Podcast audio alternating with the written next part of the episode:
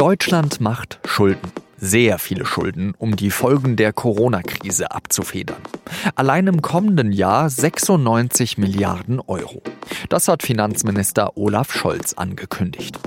Schulden zu machen ist aber gerade jetzt das richtige Signal, sagt der Präsident des Deutschen Instituts für Wirtschaftsforschung Marcel Fratscher. Sie hören auf den Punkt den SZ Nachrichten Podcast. Ich bin Jean-Marie Magro und los geht's nach der Werbung. Dieser Podcast wird präsentiert von Thalia. Für Hörbuchfans hält Thalia eine riesige Auswahl von 50.000 digitalen Hörbüchern aller Genres bereit. Wer Interesse hat und gerne mal reinschnuppern möchte, kann das Angebot 30 Tage lang gratis testen. Danach kostet das Abo für bis zu zwei Bücher 9,95 Euro pro Monat. Egal ob auf dem Weg zur Arbeit, beim Sport oder zum Einschlafen, alle Hörbücher können auch offline genossen werden. Mehr Informationen gibt es auf www.thalia.de slash Produktion-IQ. Olaf Scholz ist ein Meister darin, Schlagwörter zu prägen. Das hat man wieder einmal in der Corona-Krise gesehen. Der SPD-Mann war der erste Verantwortliche, der von einer, Zitat, neuen Normalität gesprochen hat. Und der Finanzminister hat den Begriff Wumms gesetzt. Mit Wumms solle Deutschland aus der Krise. Dafür hat der Finanzminister Olaf Scholz unglaublich viel Geld in die deutsche Wirtschaft gepumpt. Deutschland hat allein in diesem Jahr mehr als 200 Milliarden Euro an Krediten, netto natürlich, aufgenommen. Und 2021 wird es nicht viel weniger sein, sagt Scholz am Mittwoch in der Bundespressekonferenz. Wir werden im nächsten Jahr deshalb nochmal einen außerordentlich großen Haushalt haben und zusätzliche Kredite aufnehmen von fast 100 Milliarden, genau über etwas über 96 Milliarden. Das ist sehr, sehr viel Geld, das wir nötig haben, um dazu beizutragen, dass die Konjunktur stabilisiert wird. Aber es ist auch genau richtig. Mit der schwarzen Null, also dass der Staat nicht mehr ausgibt, als er einnimmt, ist da gerade nicht mehr viel. Deshalb ist vorgesehen, dass bei der Finanzplanung ab 2022 wir alle Regeln der Schuldenbremse wieder einhalten, auch wenn wir 20 und 21 den Bundestag jeweils darum bitten müssen, dass er uns eine außerordentlich hohe Kreditaufnahme ermöglicht, damit wir gegen die Krise aktiv kämpfen können. Scholz sagt, dass Deutschland nur so bisher gut durch die Krise gekommen sei und er auch für die Zukunft zuversichtlich ist. Wir wollen das, was wir erfolgreich auf den Weg gebracht haben, auch zu Ende bringen. Sprechen wir also mit einem Experten darüber, wie gut dieser neue Haushalt wirklich ist.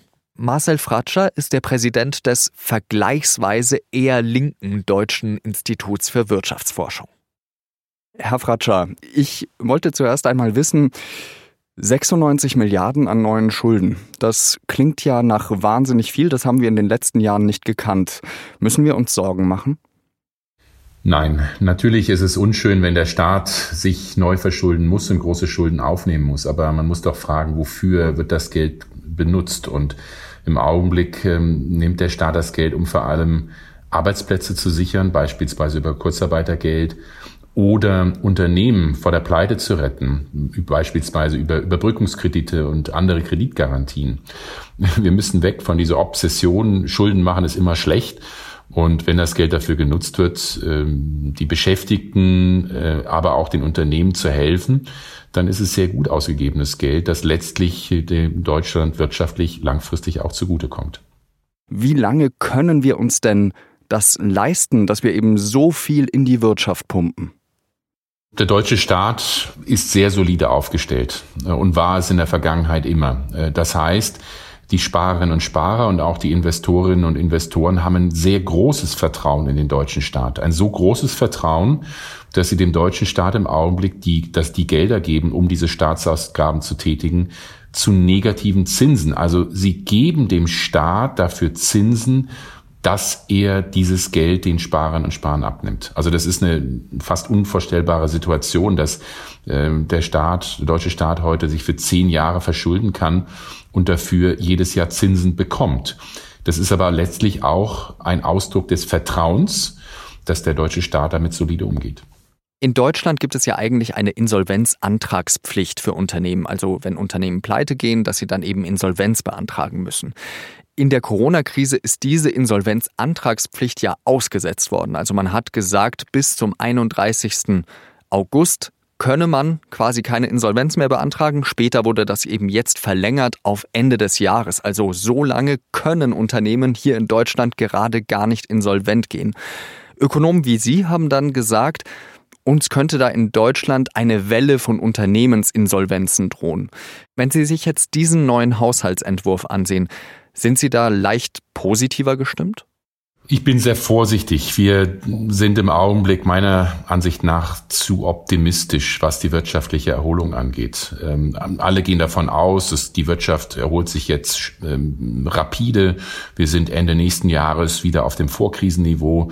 Ähm, alle nehmen an, es geht nichts mehr schief. Und da befürchte ich, liegen wir falsch. Denn wie Sie ja zu Recht gesagt haben, die Antragspflicht für Unternehmensinsolvenzen wurde bis Ende des Jahres ausgesetzt.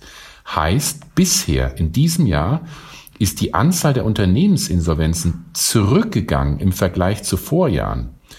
Und das ist eine Indikation, dass das harte Ende noch kommen wird. Und es ist schwierig zu spekulieren, wie viele Unternehmen könnten äh, über das kommende halbe Jahr in die Pleite rutschen. Manche sagen, es könnten 30 bis 40.000 Unternehmen sein. Und das muss man äh, realistisch wahrnehmen. Da kann auch der Staat nicht helfen. Der Staat kann ihnen ja, finanziell helfen, aber für viele Unternehmen wird das nicht reichen. Schauen wir nochmal genau in diesen Haushaltsentwurf, ähm, den das Kabinett eben verabschiedet hat. Da ist dann die Rede davon, dass auch langfristige Investitionen getätigt werden sollen, eben zum Beispiel in Schienen- und Straßennetz oder eben in Klimainvestitionen. Finden Sie, dass da die richtige Balance gefunden wurde, auch mit so kurzfristigen Stimuli wie eben der Kurzarbeit? Ich denke schon, dass die Maßnahmen helfen werden, zumindest einen kurzfristigen Stimulus zu setzen. Wir rechnen am DEW Berlin, dass die wirtschaftspolitischen Maßnahmen der Bundesregierung in diesem Jahr ungefähr zwei Prozent an Wirtschaftsleistung schaffen. Ohne diese Maßnahmen gehen wir davon aus, dass die deutsche Wirtschaft in diesem Jahr um acht Prozent einbrechen würde. Mit den Maßnahmen rechnen wir also mit einem Einbruch der Wirtschaft um sechs Prozent. Und das zeigt, ähm, ja, was das, was der Staat macht, hat einen enormen Effekt auf die Wirtschaft. Das hilft. Aber alleine verhindern Unternehmensinsolvenzen, Arbeitslosigkeit, das kann er eben nicht in allen Fällen. Die europäische Situation ist ja auch wahnsinnig wichtig für Deutschland. Deutschland ist ein Land, das so stark vom Export abhängt wie kein anderes in der Eurozone, in der Europäischen Union. Schauen wir da jetzt vielleicht zu sehr auf den Haushalt Deutschlands und äh, dass wir vielleicht in den nächsten Jahren eben nicht die schwarze Null schaffen, anstatt eben auf unsere Nachbarstaaten zu schauen, Spanien, Frankreich, Italien, denen geht es ja allen nicht gut. Ja, das ist in der Tat ein ganz wichtiger Punkt, denn wir dürfen nicht vergessen, fast die Hälfte unserer Wirtschaftsleistung sind Exporte und über die Hälfte, 60 Prozent der Exporte gehen nach Europa. Heißt, wenn wir nachhaltig aus dieser Krise rauskommen wollen in Deutschland, dann müssen auch die anderen Europäer sich erholen können. Und deshalb bin ich so froh, dass die Bundesregierung das erkannt hat und im Juli ja mit den anderen europäischen Staats- und Regierungschefs einen europäischen Wiederaufbaufonds beschlossen hat von 750 Milliarden Euro, der ähm, ja vor allem den am härtesten getroffenen Ländern zugutekommen soll, sodass sie sich erholen können. Aber es ist wichtig, also wenn wir über europäische Solidarität sprechen, ist das nicht uneigennützig, sondern äh, Deutschland profitiert davon, wenn die anderen europäischen Länder aus der Krise rauskommen können und wir damit auch unsere Exporte sichern können. Sie haben ja vorhin schon gesagt, Sie sind da nicht ganz so optimistisch wie die meisten. Jetzt ist es eben so, äh, dass Anfang der Corona-Krise ja eigentlich mit viel stärkeren Einbrüchen, zumindest für Deutschland, gerechnet wurde. Da war ja bis zu 20 Prozent die Rede. Jetzt ähm, haben wir es zumindest einigermaßen im Griff. Äh, es hält sich so auf ähm, in den Verhältnissen, die auch die Finanzkrise 2008 gezeigt hat. Wann glauben Sie, können wir denn vielleicht wieder an das anknüpfen, was vor der Corona-Krise war? Also wenn nichts mehr schief geht, dann sollte die deutsche Wirtschaft Anfang, Mitte 2022, also in anderthalb Jahren, wieder beim Vorkrisenniveau sein. Das ist aber eine sehr generelle Betrachtung. Für manche Unternehmen und für manche Sektoren wird es nie wieder das Vorkrisenniveau geben. Nehmen Sie den Einzelhandel, nehmen Sie die Gastronomie, nehmen Sie die Reisebranche, äh, Veranstaltungen. Für viele Branchen wird es ein permanenter Wandel sein. Die Industrie muss sich permanent anpassen, die müssen den Strukturwandel hinbekommen. Bezug auf Klimaschutz und Bezug auf Digitalisierung. Auch da gibt es grundlegende Veränderungen. Es wird langfristig einen großen Strukturwandel geben, der kaum jemanden ja, unberührt lassen wird. Also wir werden alle das zu spüren bekommen in Deutschland. Ich bedanke mich ganz herzlich für Ihre Einschätzung, Herr Professor Fratscher. Ich danke Ihnen. Die EU-Kommission will ihre Asylpolitik neu aufstellen. An diesem Donnerstag hat sie dazu einen Plan vorgelegt. In Zukunft soll schon an den Außengrenzen entschieden werden, welche Migranten ein klassisches Asylverfahren durchlaufen und welche ein sogenanntes Grenzverfahren, das die Kommission neu etablieren will. Direkt an der Grenze sollen demnach die Ankommenden registriert und Sicherheits- und Gesundheitschecks vorgenommen werden. Wie Migranten nach ihrer Ankunft in Europa verteilt werden, ist und bleibt ein sehr sensibler Punkt. Das derzeit geltende Dublin-Verfahren sieht vor, dass Asylsuchende Asyl in dem Land beantragen müssen, wo sie ihren Fuß zuerst auf den Boden setzen. Das soll nach den Vorstellungen der EU-Kommission auch weiter so laufen. Aber sie möchte die Solidarität zwischen den Mitgliedstaaten garantieren. Dafür soll es einen Solidaritätsmechanismus geben, den ein Land, das Migranten aufnimmt, aktivieren kann. Im Münchner Polizeipräsidium wurde eine groß angelegte Drogenrazzia durchgeführt. 20 Münchner Polizisten sowie ein weiterer Beamter der bayerischen Bereitschaftspolizei stehen unter Verdacht, gegen das Betäubungsmittel und das Anti-Doping-Gesetz verstoßen zu haben. Das hat das bayerische Landeskriminalamt mitgeteilt.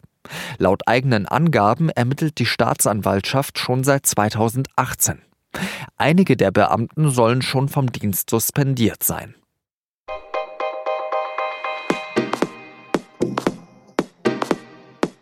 Sollten Sie nicht sowieso schon unseren Recherche-Podcast Das Thema gehört haben, dann müssen Sie das dringend nachholen.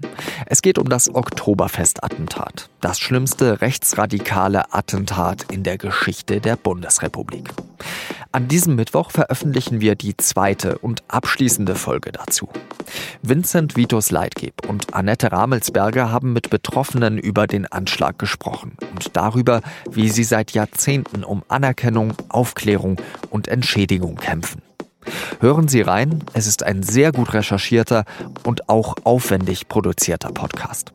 Redaktionsschluss für Auf den Punkt war 16 Uhr. Danke, dass Sie zugehört haben und wir hören uns beim nächsten Mal wieder. Salut!